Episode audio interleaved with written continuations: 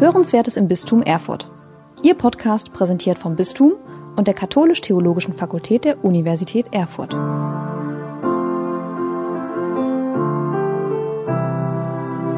Vielen Dank für Ihre freundliche Einführung. Vielen Dank Ihnen, dass Sie gekommen sind und vielen Dank auch für die Einladung, äh, die mich sehr gefreut hat, weil das ein provozierendes und reizvolles Thema ist, auch in der provozierenden Formulierung. Sowas habe ich ja immer gern. Je älter, desto mehr habe ich das gern. Und deswegen will ich mal schauen, ob ich mich dem jetzt auch gewachsen zeige. Das weiß man ja noch nicht. Ich möchte meine Gedanken in etwa vier Schritten vortragen. Es geht zunächst um die Frage des Glaubens und des Sprungs, dass man, den man ansetzen muss, um zu glauben. Dann geht es darum, was denn der Inhalt dieses Glaubens ist. Das ist natürlich am besten in drei Sätzen zu sagen, aber ich muss mich ja pointierend auf etwas äh, konzentrieren, das will ich tun. Dann äh, will ich hervorheben die Partnerschaft, zu der uns Gott aufgerufen hat, um mit ihm die gute Schöpfung weiterzuschöpfen gleichsam. Und dann möchte ich, was das dann inhaltlich heißt, woran wir uns da orientieren können. Und schließlich möchte ich noch versuchen, es wenigstens an ein, zwei konkreten Beispielen ein bisschen zu erläutern, damit das Ganze nicht viel zu abstrakt ist. Ich muss gestehen, dass ich den Zug heute Abend schaffen muss um 21.09 Uhr. Das heißt, das Taxi ist um Viertel vor neun bestellt. Das will ich von vornherein ankündigen. Der andere, ich muss morgen früh zu Hause sein und der andere Zug, der kommt irgendwann nachts um eins an. Das ist wirklich zu viel. Das schaffe ich dann nicht mehr. So, aber das ist die Ankündigung. Ja. Und außerdem möchte ich sagen, ich bin nicht Theologin. Ich trage meine Überlegung nicht als Theologin vor. Mein Gebiet ist Philosophie, Politik, Wissenschaft. Ich bin eine Laien, die versucht, sich über Theologie zu informieren, die das ein Leben lang auch versucht hat. Und deswegen muss ich aber gleich sagen, die professionellen Theologen werden sich sicher an der einen oder anderen vor allen Dingen Naivität stoßen, mit der ich da vorgehe. Aber das ist natürlich mein Trick, denn wenn ich das alles in lauter verästeten Gedanken begründen müsste, würde es sehr schwierig. Der zweite Punkt ist, dass der politische Gott ein provozierendes Thema ist. Und angesichts des schlechten Rufs von Politik ist das vielleicht ganz besonders schlimm, wenn man jetzt Gott auch noch mit Politik mies macht. Aber ich bin ja der Meinung, dass das Wesentliche von Politik nicht erkannt ist, wenn man Politik einfach schlecht macht. Ich werde auch versuchen, auf das zu kommen, was ich für das Wesentliche halte. Und da gibt es auch eine theologische Dimension, die ich dann aus meiner Sicht, subjektiven Sicht, vortragen will. In den letzten Wochen, Monaten, ja Jahren gab es ja eigentlich auch Gründe, sich zu fragen, muss man aus der Kirche austreten angesichts der Skandale. Ich wurde das auch immer wieder von äh, Freunden gefragt und ich habe immer gesagt, da bin ich überhaupt nicht in Unsicherheit. Nicht, weil ich diese Skandale schlimm finde, sondern weil ich glaube, dass wir ein, eine frohe Botschaft haben, ein Evangelium. Und weil ich politikwissenschaftlich sage, ohne Institution, die das Evangelium auf Dauer stellt, gleichsam, wenn auch mit Entwicklungen, kann sich das nicht halten. Und deswegen glaube ich, dass bei allem, was die Kirche da oder Vertreter hochrangige der Kirche da über lange Zeit gemacht haben und auch immer noch, glaube ich, machen, da soll man sich nicht vertun, ist es wichtig, dass es die Kirche gibt und dass diese frohe Botschaft, das Evangelium, äh, verkündet wird und zwar institutionell gestützt. Das ist vielleicht für Sie eine ganz kühle Aussage, aber kühl und analytisch kann ja nicht schaden. Die Bedeutung des Evangeliums, frohe Botschaft, was kann uns eigentlich heute froh machen? Wenn wir um uns herum gucken, zumal mit dem Ukraine-Krieg, aber die Kriege sind ja in aller Welt auch schon über Jahre und Jahrzehnte und auch wenn sie uns nicht so nah sind, sind sie ja furchtbar. Tod, Zerstörung, Ungerechtigkeit, das alles, so verstehe ich die frohe Botschaft, ist nicht die letzte Antwort. Das ist alles furchtbar und in unserem ermesslichen Zeitraum ist es oft für eine Weile ein Sieg, aber Tod, wo ist dein Stachelhölle, wo ist dein Sieg? Also die frohe Botschaft in meinem Verständnis sagt, das ist nicht das letzte Wort. Das kann man schwer äh, glauben, wenn man so um sich herum schaut. Und deswegen ist der Glaube auch nicht etwas, was wir irgendwie plausibel machen. Ein nächster äh, Vortrag wird ja über die Plausibilität Gottes sprechen, das ist mir sehr fern, sondern das ist ein Sprung, den wir machen müssen. Ein Sprung, weil die Zusage Gottes, dass das nicht das letzte Wort ist, nicht ausgewiesen werden kann mit Begründung, dass er recht hat.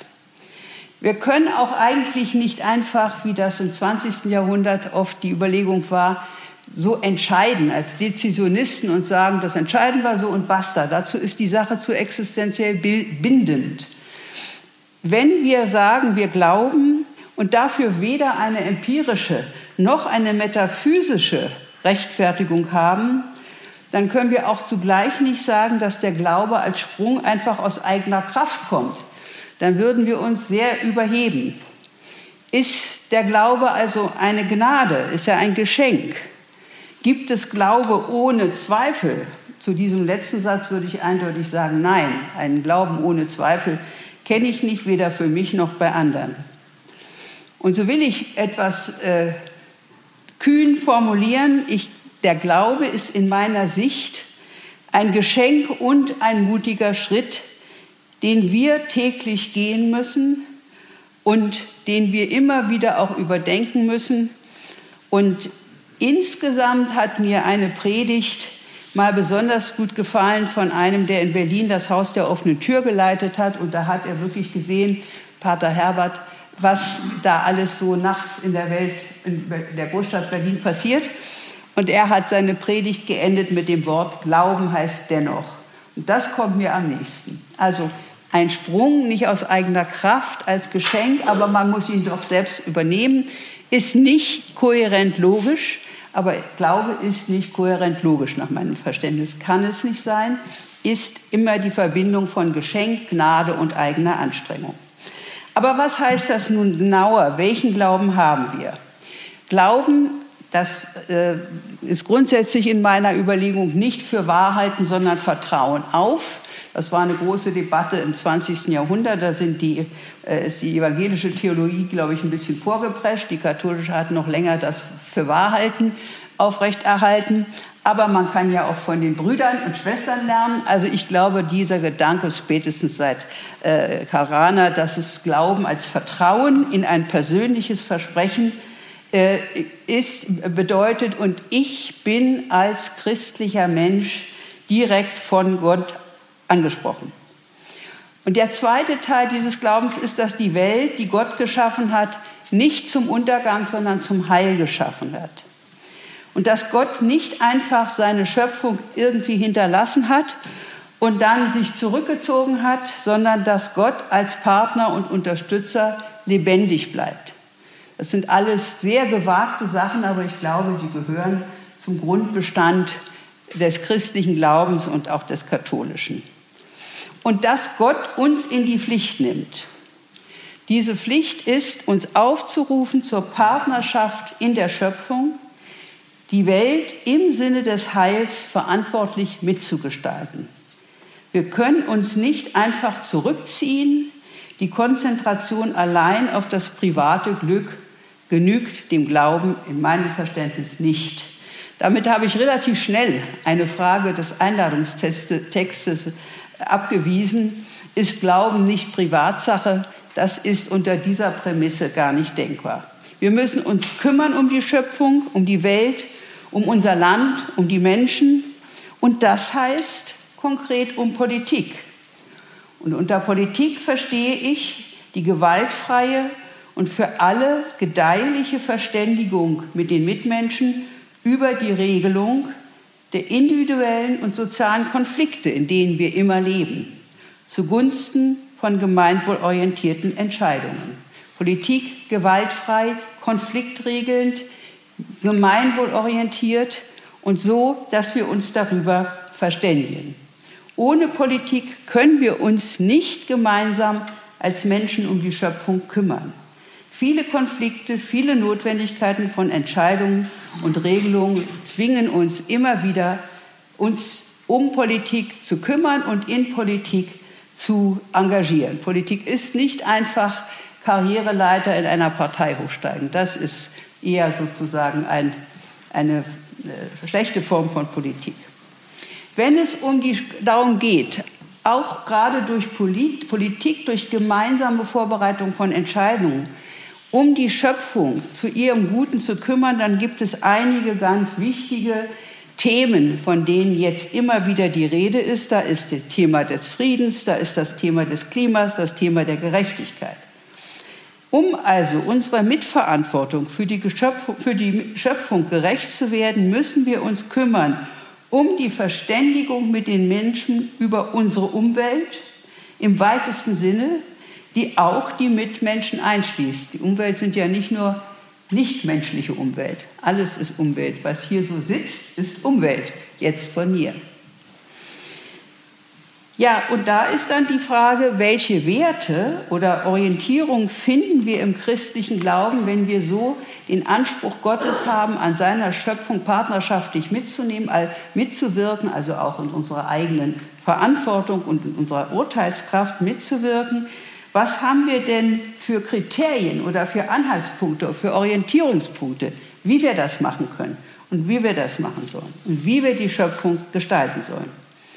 die gute Schöpfung in ihrem Reichtum erhalten und pflegen, nicht einfach untertan machen, nicht einfach beherrschen, nicht einfach instrumentalisieren für unsere Zwecke, aber doch auch sie kultivieren und ihre Potenziale heben, also nicht einfach sie irgendwo lassen, wo sie ist.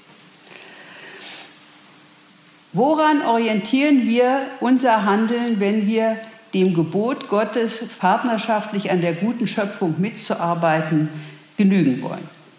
Da gibt es einige wichtige Stichpunkte. Da ist die Gottesebenbildlichkeit, die uns zuerkannt wird, die gleiche Gotteskindschaft, die grundlegende Gleichheit, also auch zwischen den Menschen und die Partnerschaftlichkeit als Prinzip. Kein Führerprinzip, keine autoritäre Hierarchie. Das Heil der Schöpfung muss auf diese Weise gemeinsam mit von gleichen äh, partnerschaftlich agierenden Menschen zustande kommen. Wir müssen schützen, bewahren, wieder aufbauen. Ein weiterer Punkt, der zentral für das christliche Handeln ist, ist in meiner Sicht die Liebe. Zu Gott, zu den Mitmenschen und zur Schöpfung. Es ist ja vom großen Gebot der Liebe die Rede. Gott lieben und seinen Nächsten wie sich selbst, in Kurzform. Ich bringe mal kurz die Stelle aus, äh, dem, äh, aus dem Matthäus äh, 22, 34. Also, Jesus wird gefragt von den Pharisäern, was denn das größte und wichtigste Gesetz und Gebot ist. Und er sagt, Du sollst den Herrn, deinen Gott, lieben in deinem ganzen Herzen, in deiner ganzen Seele und in deinem ganzen Denken. Denken also auch. Dies ist das große und erste Gebot. Ein zweites ist ihm gleich. Du sollst deinen Nächsten lieben wie dich selbst. An diesen beiden Geboten hängt das ganze Gesetz und die Propheten finde, das ist eine ganz wichtige, grundlegende Botschaft und in meinem Leben äh, hat das eine große Rolle gespielt, immer wieder. Und ich will versuchen zu erläutern, was in meiner Sicht wichtige inhaltliche Akzente dieser Liebe sind. Denn Liebe ist ein Wort, da haben wir sehr unterschiedliche Assoziationen, Erfahrungen, ändert sich ja auch in vielem. Da möchte ich auf einige dieser Bedeutungen eingehen. Der Vorrang zunächst mal der Liebe wird immer wieder in der Bibel betont.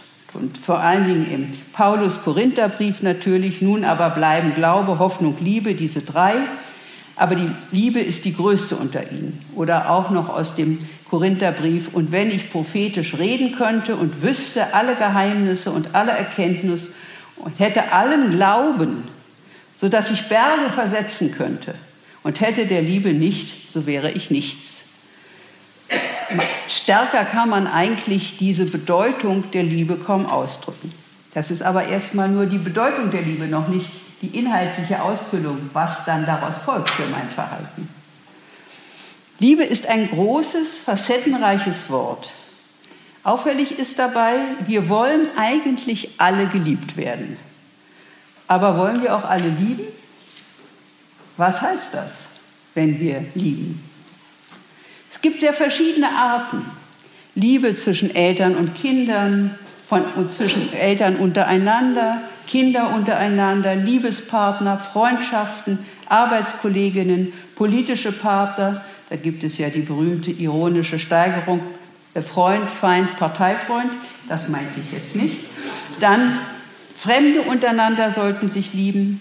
Und auch innerhalb eines Liebensverhältnisses sind Lieben unterschiedlich. Wenn man 50 Jahre verheiratet ist, das bin ich nicht, aber mit meinem jetzigen Ehemann doch immerhin schon wieder 18 Jahre. Wir sind beide Witwer. Er hatte schon 36 Jahre Ehe hinter sich. Ich hatte 20 Jahre Ehe hinter mir. Aber wenn man eben nicht die ganz junge Liebe ist, das ist eine andere Liebe. Es ist eine junge Liebe, es gibt eine ältere Liebe, es gibt zwischen Partnern, die sich gegenseitig helfen und schützen. Gibt es etwas Gemeinsames in diesen verschiedenen Arten der Liebe? Und gibt es einen Maßstab, an dem wir uns ausrichten können, um das partnerschaftliche Mithandeln in der Schöpfung und Gestalten äh, richtig zu machen? Wir sollen andere lieben, weil und wie Gott uns liebt, heißt es. Äh, zitiere Johannes 15, das ist mein Gebot, dass ihr einander liebt, wie ich euch liebe. Und es wird etwas weiter ausgeführt, Johannes 4, wenn jemand spricht, ich liebe Gott und hasst seinen Bruder, der ist ein Lügner. Denn wer seinen Bruder nicht liebt, den er sieht, der kann nicht Gott lieben, den er nicht sieht. Eigentlich ist es ja eine völlige Überforderung zu lieben, wie Gott uns liebt. Das ist ja gar nicht denkbar. Aber der Vorrang und die Intensität und die Treue, die unabdingbare Treue dieser Liebe sind doch Dinge, die aufscheinen, wenn uns gesagt wird, wir sollen lieben wie Gott. Und das heißt aber zugleich, wir dürfen nicht hassen unsere Mitglieder. Das muss sich bewähren im Zwischenmenschlichen. Ein interessanter Punkt, finde ich, in der Bibel ist auch, dass die Liebe als furchtlos beschrieben wird. Das finde ich, das versteht sich ja nicht von selbst. Liebe kann ja zittern um etwas oder Sorge haben oder Angst. Aber Liebe wird als furchtlos beschrieben, auch Johannes 4.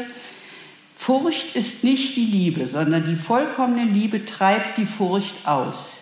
Denn die Furcht rechnet mit Strafe. Wer sich aber fürchtet, der ist nicht vollkommen in der Liebe. Also aus Furcht zu lieben, weil man sonst bestraft wird, das ist es nicht. Aus freier Fülle der Entscheidung zu lieben, das ist es. Und dann kommt noch die berühmte Stelle auch aus dem Korintherbrief von Paulus. Die Liebe ist langmütig und freundlich. Die Liebe eifert nicht. Die Liebe treibt nicht Mutwillen. Sie bläht sich nicht auf. Sie verhält sich nicht ungehörig. Sie sucht nicht das Ihre. Sie lässt sich nicht erbittern. Sie rechnet das Böse nicht zu. Wenn man das so hört und als ich die ersten Male in meiner Jugend gehört habe, habe ich gedacht, das schaffe ich natürlich nie. Schaffe ich ja auch nicht. Aber da hoffe ich auf die Gnade, dass das der liebe Gott schon weiß, dass wir es nicht schaffen. Aber es kann ja schon doch uns vorgestellt werden als etwas, was wir anstreben sollen und verfolgen. Also, ein bisschen zusammengefasst. Die Liebe ist uns von Gott geboten. Wir sollen lieben, wie er uns, ohne Furcht vor Strafe und nicht mit Blick auf unseren Vorteil. Und wir sollen den Nächsten lieben wie uns selbst. Die Bedeutung ist sehr wichtig dieser Gegenseitigkeit, weil häufig denkt man ja, wer sich selbst, wer, wer den anderen nicht liebt, der liebt sich selbst. Das ist aber falsch. Wir wissen aus der Psychologie, dass es eine Gegenseitigkeit gibt.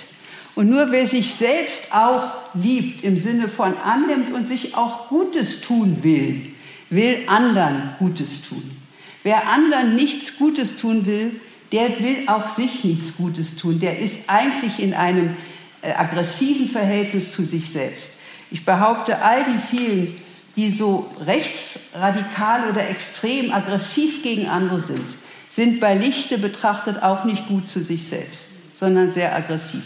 Ich finde das wichtig, nicht weil ich das dann verharmlose, sondern weil es eine andere Einstellung gibt zu denen, die uns ja auf Anhieb da unsympathisch sind, denn man sieht, dass sie im Grunde mit sich auch nicht glücklich sind.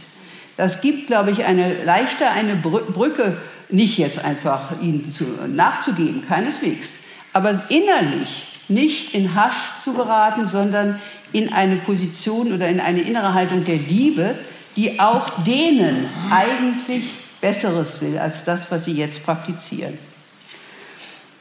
Dann ist da die Nächstenliebe auch noch als wichtiger Punkt.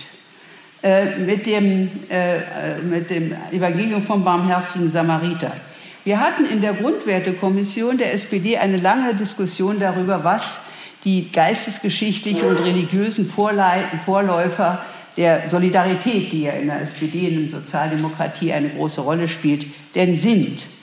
Und da gab es welche, die wollten nicht das Evangelium des, äh, äh, des, vom barmherzigen Samariter als Vorbild haben, weil sie meinten, das würde die Menschen überfordern. Ich bin der anderer Meinung. Ich glaube, dass die Botschaft ganz ausdrücklich ist, derjenige, der hilft, ist nicht der Nächste, der Stammesnächste, sondern einer, der eigentlich fern ist und auch nicht geachtet ist. Das heißt, diese Nächstenliebe, der Nächste sind alle, die, die hilfsbedürftig sind, die verwundet am Straßenrand liegen. Und an ihr orientiert sich nach christlichem Verständnis das Verhalten gegenüber allen Menschen, nicht nur den räumlich oder psychologisch nahen. Also der Nächste natürlich immer abgestopft, wir können ja nicht die ganze Welt umarmen, das geht nicht. Wir müssen da realistisch sein und bleiben insofern auch immer hinter Ansprüchen zurück. Darüber soll man sich nicht martern, dann wird man in irgendeiner Weise depressiv, aber man muss es sich klar machen. Und wenn am Ende, am, am Beginn der Messe immer das Mea culpa kommt für alles, was ich getan und unterlassen habe, dann bin ich immer ehrlich gesagt ganz froh, weil ich mir nicht so ganz klar bin darüber, ob ich wirklich jede Woche schwer sündige. Das denke ich und hoffe ich eigentlich nicht. Aber dass man sagen kann, man hat Gutes unterlassen, das kann man immer guten Gewissens sagen, sozusagen. Das ist ein, ein Teil, den man immer sagen kann. Also, schließlich als besonders anspruchsvolle Forderung aus der Bergpredigt und damit schon dicht am Politischen, ihr habt gehört, Matthäus 5, Ihr habt gehört, dass gesagt worden ist, du sollst deinen Nächsten lieben und deinen Feind hassen. Ich aber sage euch, liebet eure Feinde, segnet, die euch verfluchen, tut Gutes denen, die euch hassen, bittet für die, die euch beleidigen und verfolgen. Das ist nun wirklich starker Tobak. Ob man das schaffen kann, das ist sehr schwer. Und da ist die Frage dieses letzten Begriffs der Feindesliebe, die auch äh, Jesus gepredigt hat. Die Frage, ob es im Judentum auch schon so gepredigt wurde, kann man, da gibt es unterschiedliche Antworten. Aber was man sagen kann, ist, dass die Feindesliebe gedanklich auch in anderen Religionen vorhanden ist, wenn auch in anderen Ausprägung. Sie ist im Hinduismus vorhanden, sie ist im Buddhismus vorhanden, im Judentum auch und auch im Islam.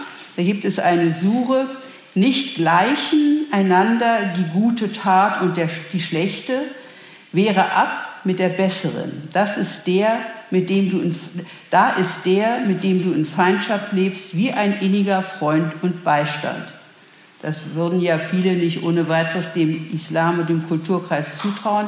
Aber ich glaube, und das ist eine wichtige Aufgabe, finde ich, diese äh, gegenseitigen Positionen noch besser kennenzulernen. Auch da ist das vorhanden.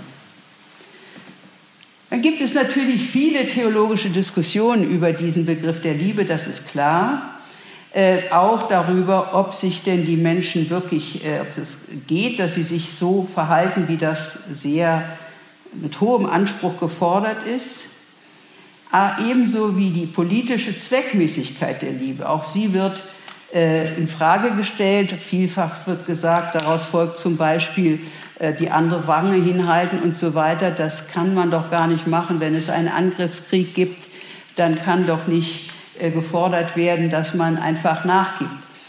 Ich glaube, man muss erstens schon mal sagen, das ist eine Individualethik, das ist keine politische Kollektivethik, die hier gefordert wird. Ein äh, Bundeskanzler oder ein Präsident kann für sich die andere Wange hinhalten, aber er kann nicht einfach für die, für die er Verantwortung trägt, die eigene Wange, die ganz, also ihnen von ihnen abzuverlangen, dass sie das tun. Also man kann nicht aus dieser Feindesliebe, so scheint mir, allgemein den Pazifismus folgern. Das ist eine Auseinandersetzung, die es übrigens schon sehr früh gegeben hat, in einer berühmten Schrift auch von Augustinus, Contra Faustum, wo er sich damit auseinandergesetzt hat, ob denn äh, die Christen Pazifisten sein müssen oder nicht. Das hatte dann auch ein bisschen was damit zu tun, dass äh, Augustinus sich damit also abwehren wollte, dass der Zerfall des römischen Reiches den Christen angelastet wurde, weil sie praktisch nicht bereit waren, militärisch zu kämpfen und mit ihrem Pazifismus das Reich mit unterminiert haben. Das war ja eine zeitgenössische Auseinandersetzung. Und da hat aber auch in dem Licht ist das Kontrafaustum zu lesen. Aber jedenfalls, es folgt daraus nach dem, was die verschiedenen Positionen sagen. Es gibt da dann immer unterschiedliche Meinungen dazu. Das ist klar nicht notwendig, der Pazifismus. Die Liebe lässt Gegensätze oder was machen wir jetzt daraus aus dieser Vorrangigkeit des Liebesgebots angesichts dieser breiten und äh, auch kontroversen Diskussionen? Was kann das für die Politik konkret bedeuten? Die Liebe lässt Gegensätze oder Konflikte über die politische Gestaltung der Welt nicht verschwinden. Aber sie ist ständig darauf aus, Gerechtigkeit und Wohlergehen aller, auch unserer Gegner, auch unserer Feinde, als oberste Richtschnur im Blick zu behalten. Sich nicht durch den Hass in Richtung Zerstörung treiben lassen, sondern unermüdlich, auch wenn es emotional schwerfällt, Wege zu suchen, die auch den Gegnern oder den Fremden gerecht werden können.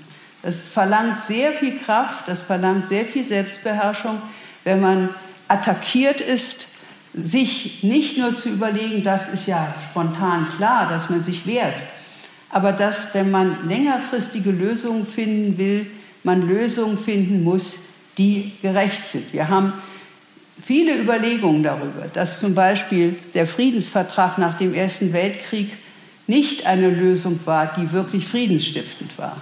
So gut wie man verstehen konnte, dass die Gegner Deutschlands damals wirklich die Nase voll hatten. Aber diese Kraft aufzubringen, äh, gerade wenn man gelitten hat, wenn man Opfer war von Attacken, noch weiter zu denken, dass das gleiche Gotteskinder sind und dass wir mit ihnen zusammen diese Welt, äh, in dieser Welt leben müssen, ist eine große Anstrengung und in meiner Sicht ein politisch relevantes Gebot der Liebe.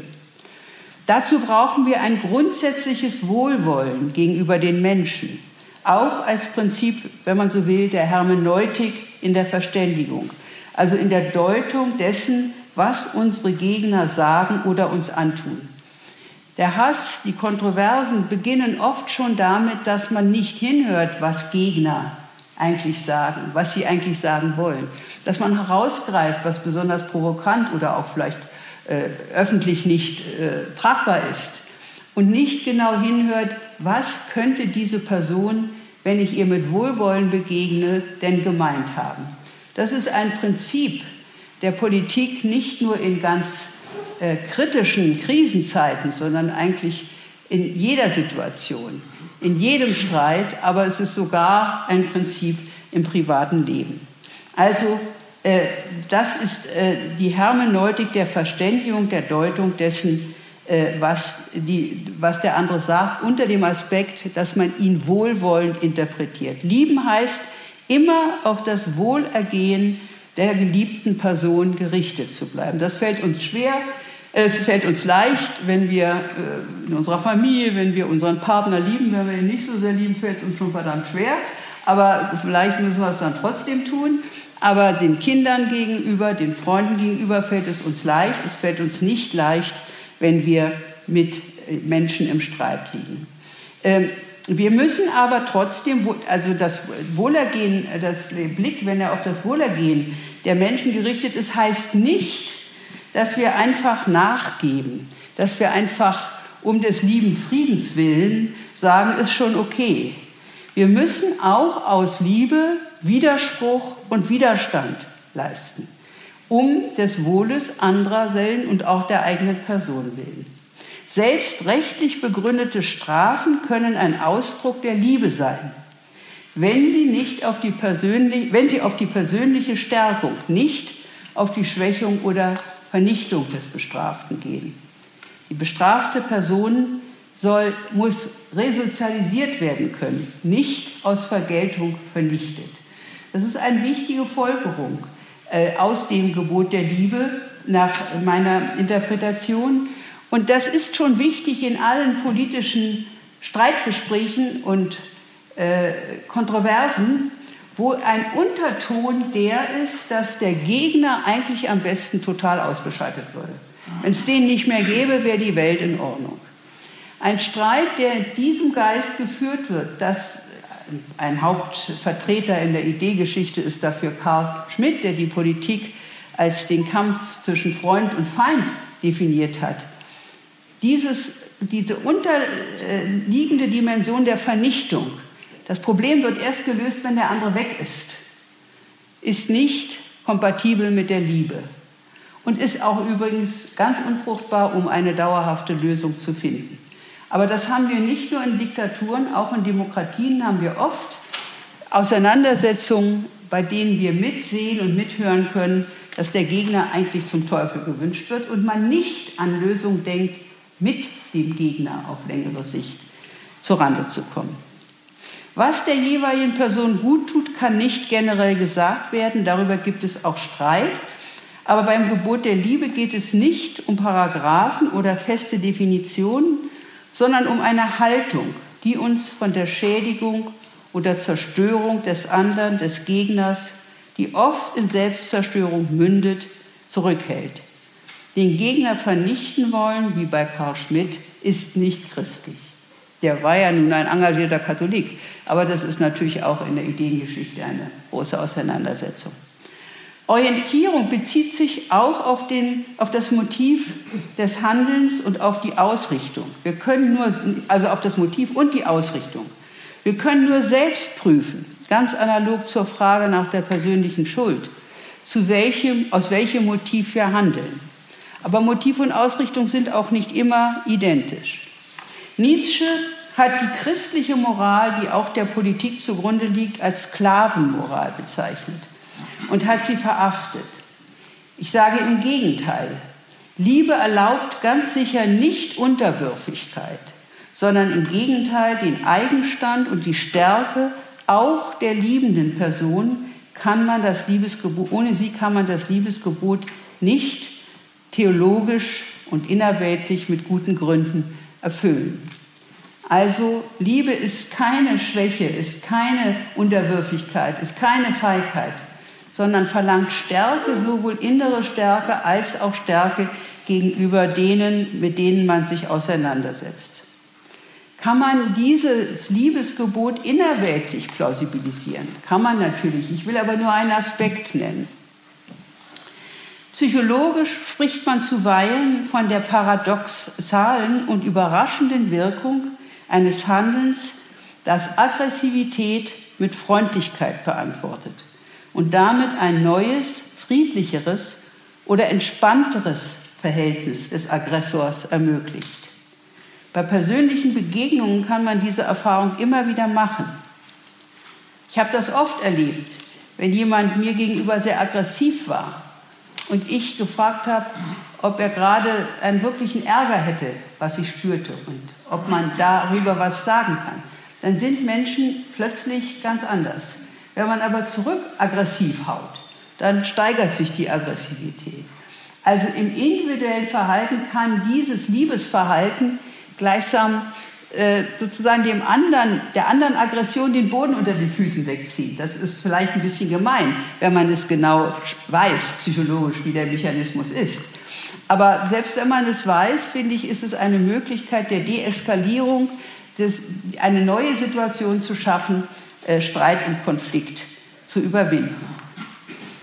Jetzt bin ich bei meinem vierten Gedankenschritt angelangt. Wir wollen ja Zeit zum Diskutieren haben, nicht nach allem. Also ich glaube, ich komme mit den 45 Minuten zurecht, die mir aufgetragen worden sind. Das ist natürlich immer eine spannende Frage. Also mein vierter Schritt ist jetzt, was heißt das in konkreten Fällen? Und ich möchte das sehr gewagt einmal auf die Frage des Ukraine-Kriegs und dann zum Zweiten auf die Verantwortung in der Demokratie anwenden. Sie sehen, ich bin fast größenwahnsinnig, aber es, man möchte ja einfach die Dinge ansprechen, die auf den Nägeln brennen und man kann es nicht so abstrakt nur abhandeln. Dieser Krieg geht uns alle an. Er ist ein Angriff auf Land und Menschen, auf Völkerrecht, Freiheit, Demokratie. Man kann eigentlich gar nicht anders, als dazu irgendwie Stellung zu beziehen. Ist der Pazifismus eine Antwort? Hier muss man, glaube ich, unterscheiden wieder zwischen privater und individueller Antwort einerseits und politisch verantwortlicher Antwort.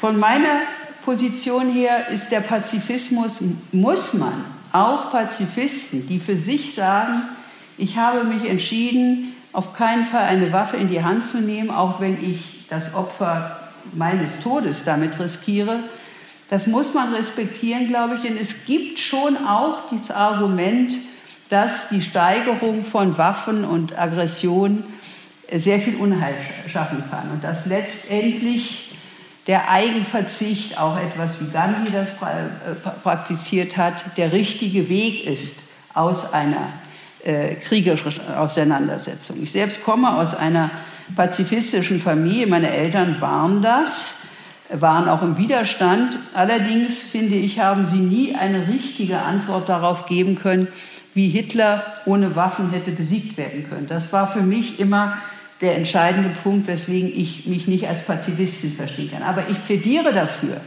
die Ernsthaftigkeit des Pazifismus nicht beiseite zu schieben, nur weil wir jetzt dauernd nur über schwere Waffen diskutieren. Das ist ganz gefährlich.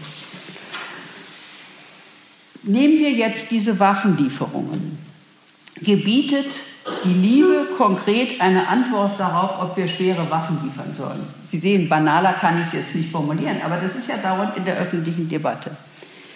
Ich sage Nein, weil zu dieser Frage sehr viele Einzelfragen beantwortet werden müssen, eine Einschätzung der Situation da stehen muss und Erwägungen, wie sich die ganze Sache entwickelt eine Rolle spielen. Und bei all diesen Erwägungen wird jetzt zum Beispiel, wie es heißt, Putin eventuell den Krieg eskalieren.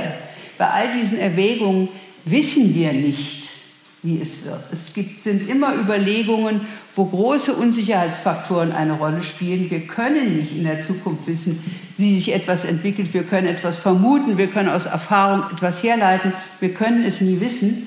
Und das ist ein Problem. Deswegen kann man nichts aus diesem Liebesgebot positiv einfach zwingend herleiten. Aber was man sagen kann, ist, dass Solidarität und Hilfe zur Selbsthilfe naheliegen in einem solchen Fall. Und da denkt man dann auch an den Artikel 51 der Charta der Vereinten Nationen, die ja auch von Russland unterschrieben worden sind, die eben die Selbstverteidigung festhält. Nicht natürlich den Angriff, aber die Selbstverteidigung. Dennoch, ich will damit sagen, wenn ich jetzt die Frage mir stelle, schwere Waffen oder nicht, dann ist es falsch, einfach zu behaupten, es ist ganz klar, was da gemacht werden soll. Das kann man nicht ganz klar sagen. Aus dem Gebot der Liebe ergibt sich, dass ich abwägen muss, was für verschiedene Folgen da sind und dass ich dann auch Risiken eingehen muss und auch geirrt haben kann. Aber das ist ein wichtiger Punkt. Das Liebesgebot gilt für alle, verlangt eine umsichtige Verantwortung für alle Menschen und alle Aspekte. Eine Reduzierung und Zuspitzung, wie sie auch zum Teil im medialen Raum jetzt war, sollen nun schwere Waffen geliefert werden oder nicht, wobei dann auch noch unklar war, was alles zu den schweren Waffen gehörte, ist völlig unangemessen, intellektuell unangemessen und verdammt sich nur einer Stimmungsmacherei. Die Liebe verlangt auch die vernünftige Abwägung. Denn in der vernünftigen Abwägung liegt die Grundlage dafür, gerecht gegenüber allen und allen Entsch äh, Entwicklungen zu handeln. Wichtig ist auch eine prinzipielle Unterscheidung zwischen dem moralischen Gebot und der politischen Einschätzung. Das ist mir sehr wichtig. Moralisch gibt es ein Gebot zur Solidarität. Das denke ich schon. Aber wie sie politisch umgesetzt wird, ist nicht eindeutig. Und es hat mir sehr missfallen, was ich in der letzten Zeit oft gelebt, erlebt habe, dass aus moralischen Gründen man meint, eine Person äh, schlecht machen zu können oder äh, mit, mit Verdacht zu belegen, weil sie politisch anders reagiert als man selbst. Das ist eine schwere Unterscheidung. Politik braucht moralische Gründe, ja, aber aus moralischen Gründen folgt nicht automatisch eine bestimmte Politik. Und es ist ganz gefährlich, die Moralisierung so weit zu treiben, äh, wie das jetzt oft geschieht, weil damit immer der ganze Mensch als unmoralisch gemacht wird und nicht eine Position oder mehrere, die diese Person jetzt hat. Nach allem, was ich von der katholischen Moraltheologie verstehe, ist der Unterschied zwischen Tat und Mensch, zwischen Tat und Person, zwischen Meinung und Person wichtig. Sonst könnte man ja gar nicht, wenn man eine böse Tat begangen hätte, wieder zurückkommen aus dem sündhaften Zustand. Also äh, wir brauchen in der Politik, äh, dürfen nicht vorschnell moralisieren, wir müssen die Maßstäbe und die Strategien explizieren, wir brauchen Urteilsvermögen, zum Beispiel darüber, wie mithandelnde Personen reagieren werden, wie zukünftige Entwicklungen sich ergeben werden. Ähm, wir brauchen einen moralischen Impetus, der muss auch ausgesprochen werden. Deswegen sprach ich von der Solidarität aber wir dürfen nicht aus der Moral einfach eine bestimmte Politik schlussfolgern. Deswegen darf eben äh, auch eine politische Einschätzung nicht zu einer persönlichen Verurteilung derer führen, die zu einem anderen Urteil kommen. Solche Verurteilung führt oft dazu, dass wir dann schließlich falsch Zeugnis ablegen wider unseren Nächsten. Die Liebe gebietet verantwortliches Handeln aus eigenem Urteil. Vielleicht bin ich da ein bisschen kantianisch und protestantisch angehaucht, aber ich glaube, dass die katholische, äh, der, der katholisch geprägte christliche Glaube auch mit dem Gebot der Vernunft die Eigenverantwortung mit einbezieht. Und äh, ich habe gerade aus anderen Gründen in der letzten Zeit noch mal etwas Thomas von Aquin gelesen. Und da ist ja schon auch sehr auffällig, dass er wenn er das irrende Gewissen verteidigt, sagt, die eigene Überlegung ist wichtig, selbst wenn sie akut irrt. Ohne eigene Entscheidung zu einer Tat kann sie nicht gut sein. Sie kann aber mit eigener Entscheidung auch schlecht sein, wenn das Gewissen sich irrt. Aber dies ist ja ein wichtiger Punkt. Eine, dann gebietet die Liebe also verantwortliches Handeln aus eigenem Urteil. Denn wir sind jeder einzelne Partner Gottes wir sind keine mittrabende Herde. Es gibt natürlich dieses Bild der Herde und des guten Hirten. Da habe ich immer schon ein bisschen Probleme, aber ich kann es natürlich zeitgenössisch einordnen, auch wissen, was das alles eigentlich heißt. Ähm, aber Grund, der Grundgedanke der, Gottes, der Partnerschaft mit Gott in der äh, Mitschöpfung an der guten Schöpfung ist meines Erachtens eine verantwortlich handelnde Person, nicht ein Mittrotten mit irgendwas, was gerade geschieht. Wenn man, äh, wenn man sich irrt im politischen Bereich, nein, man kann, dann, man kann sich immer in politischen Urteil irren. Gefährlich ist es, wenn man einfach einem Mainstream der öffentlichen Meinung folgt. Und man macht sich schuldig, wenn man nicht sein eigenes Gewissen angestrengt und geprüft hat. Der Unterschied zwischen einem politischen Irrtum, weil man Dinge falsch eingeschätzt hat, und der eigenen moralischen Schuld ist wichtig. Wenn ich leichtfertig, ohne gewissenhafte Prüfung gehandelt habe, dann mache ich mich schuldig. Aber nicht, wenn ich nachgedacht, gewissenhafte Prüfung gemacht habe und mich doch unter dem Aspekt der Unsicherheit der Situation geirrt habe. Dann mache ich mich nicht schuldig. Und deswegen müssen wir, glaube ich, sehr aufpassen, mit dem manchmal inflationär verwendeten Begriff der Entschuldigung. Ganz abgesehen davon, dass man sich nie selbst entschuldigen kann, sondern allenfalls andere um Entschuldigung bitten kann. Das ist sprachlich auch immer so eine Sache, die ist sehr wichtig. Aber mir liegt an diesem Unterschied. Denn würden wir sagen, dass jeder politische Fehler eine Schuld ist, dann würden wir nur noch in moralisierende Gifterei kommen. Das darf nicht passieren. Wir müssen die Struktur die Dimension politischen Urteils verstehen.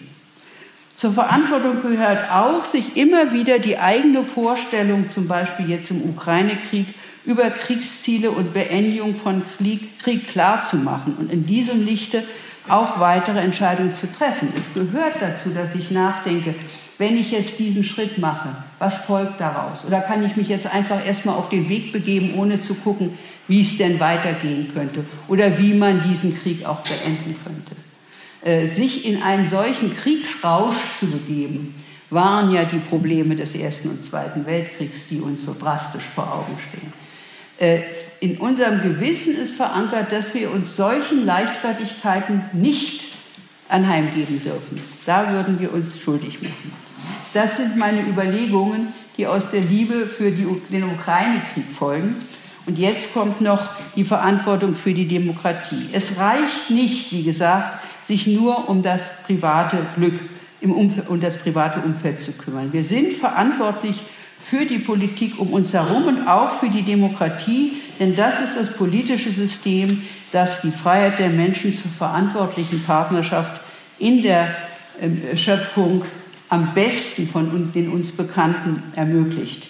Es ist klar, dass diese Demokratie umstritten ist auch, aber die, und außerdem ist klar, dass die äh, katholische Kirche eine Weile gebraucht hat. Sie hat noch eigentlich erst im Vatikanischen Konzil, Zweiten Vatikanischen Konzil in den 60er Jahren sich wirklich zur Demokratie bekannt.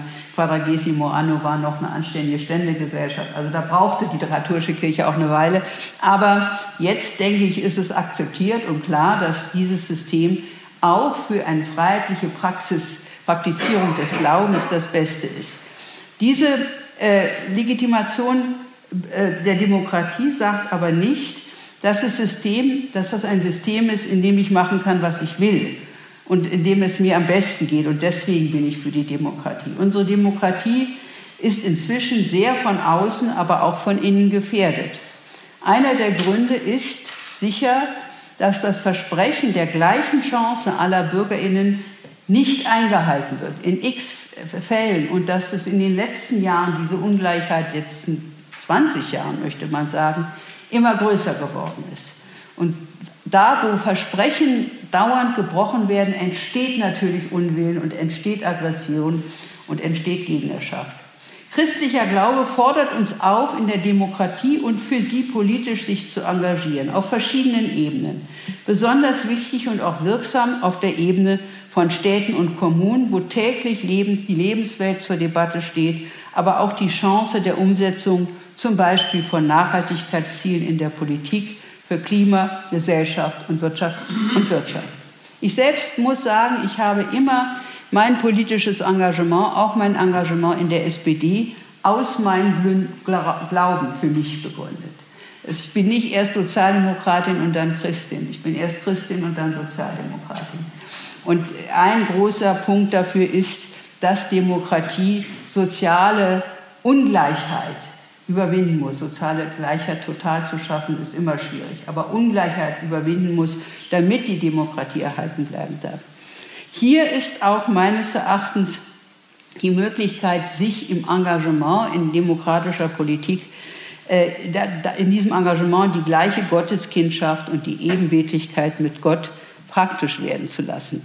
Ich gestehe, dass dieser Gedanke der gleichen Gotteskindschaft mir manchmal psychologisch hilft, wenn ich jemanden überhaupt nicht leiden kann, wenn ich richtig unschön finde, mit jemandem zu tun zu haben, was ich erstmal mir ein, eingestehen muss. Ich hatte ja keinen Sinn, sich was vorzumachen. Und wenn ich mir dann sage, auch ein liebes, gleiches Gotteskind, dann kriege ich sozusagen, gebe ich mir von hinten eine auf den Deckel und sage, man muss auch Menschen, die einem eigentlich sehr zuwider sind, immer wieder mal unter dem Aspekt sehen. Das hilft mir. Es gibt neue Formen kommunaler Partizipation, die müssen wir auch äh, mehr und mehr schaffen und umsetzen, die wirksam sind und zugleich mit der repräsentativen Demokratie vereinbar. Ich äh, mache mich zurzeit sehr stark für sogenannte kommunale Entwicklungsbeiräte, aber das würde eine weitere Diskussion bringen, die zu viel wäre. Politik heißt ja heißt eben verbindliche Entscheidungen über Probleme, deren Lösungen umstritten sind, möglichst gemeinwohlorientiert und auf jeden Fall gewaltfrei zu treffen. Und dafür sollten wir auch, um Bürgerinnen und Bürgern mehr Zugang zu einer wirklich substanziellen, argumentativen Politik zu geben, mehr äh, Gelegenheiten schaffen auf der Ebene der Kommunen. Als Christen können wir so zum Beispiel durch kommunale Partizipation dem großen Gebot der Liebe und dem Auftrag, die Schöpfung zu bewahren und sie zu pflegen, Genüge tun. Mit dem großen Gebot der Liebe fordert uns der politische Gott, in die politische Verantwortung für die Schöpfung. Vielen Dank.